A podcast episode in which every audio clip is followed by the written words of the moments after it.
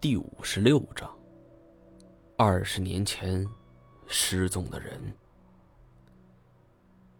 我一时间没反应过来，什么之前不是的？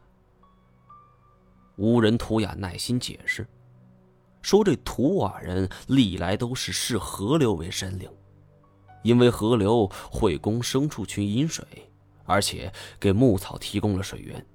正是因为如此，大家才会如此崇拜河流。所以那条栖息在江中的巨龙，理所应当的就被当成了河神的化身。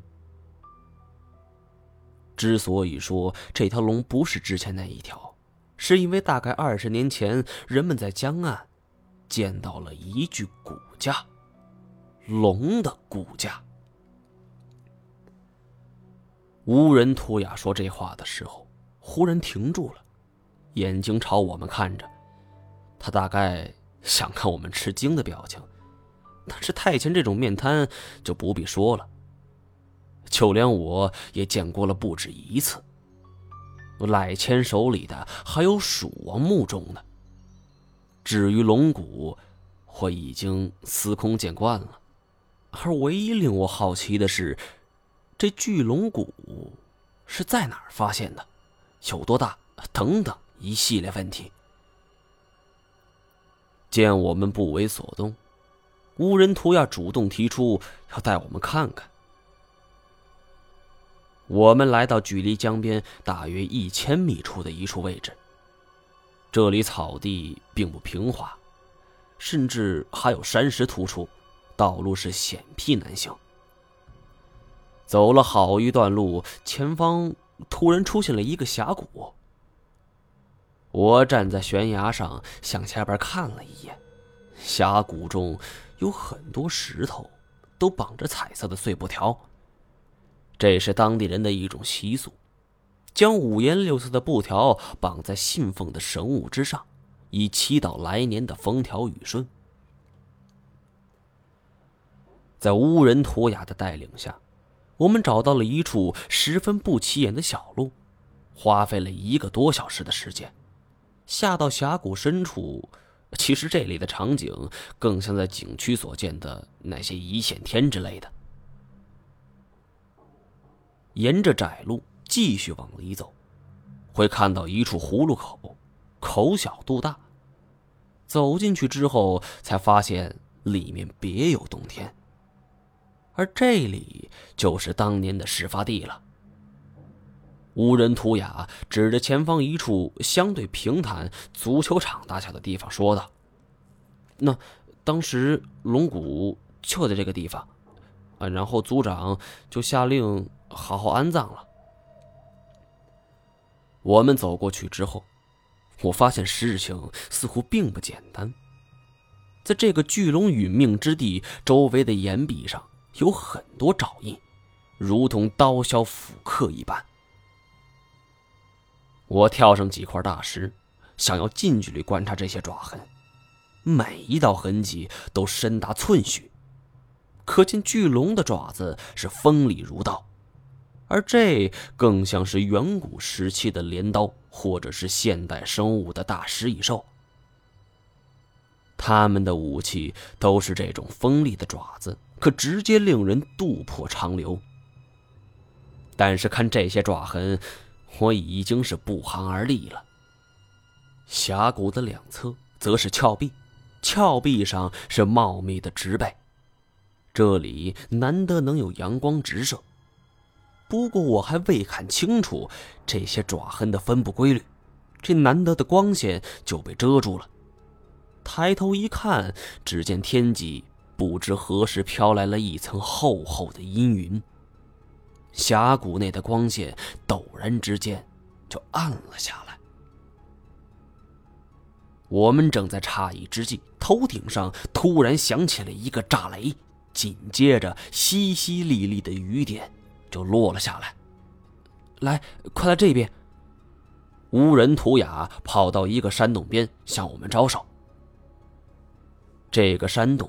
位于葫芦口的入口附近，洞口并不大，需要我们匍匐着身子。在进入洞口的最初一段，全都是尖锐的石刀状岩石，稍微不留神就会被狠狠划伤。三个人挤在逼仄的洞口，明显容不下，我们只好是小心翼翼的躲避石刀，继续往里边走去。还好，我和太前都配有手电筒，也许是多次冒险生涯的经历，让我们养成了习惯。在这种环境之中，这个习惯反而帮了我们大忙。据乌人图雅说，这一带气候很怪，每年这个时候都会下一场冬雨。其实确切的叫法应该叫做冻雨，因为这场雨过后，一场凛冽的寒风必然会吹来，一夜之间，丛林内所有的植物都会被披上一层严霜。而绝大部分动物也都会选择冬眠。这话他即便不说，我也能够感受出来，因为此刻正有一股寒风从洞口是呜呜吹来，冻得人是瑟瑟发抖。我们不得不冒着被石头割伤的危险，继续往下爬着。这个洞口出乎意料的深。我问乌人图雅：“这么冷的天气？”那牲畜群该怎么办呢？乌人图雅只是叹了口气说：“说这是没法子的事情，每户人家也都只能是听天由命了。在当地有一句俗话：‘家财万贯带毛的不算’，因为一夜寒风过后，不知会冻死多少牲口。我知道，这些土瓦人视作这牲口。”比他们命还重要，因为这是他们的主要经济来源。见他意志消沉，明显是在为族人担心着，我便主动转移话题，问他是怎么发现这个洞口的。小的时候经常来这玩，后来发现那具龙骨，也发现了这个洞口。当时族长派两个最棒的年轻人进来侦查。但他们俩全都没有回去，不知道为什么。如此的氛围之下，乌人图雅忽然说出这种话，本就令我十分错愕了。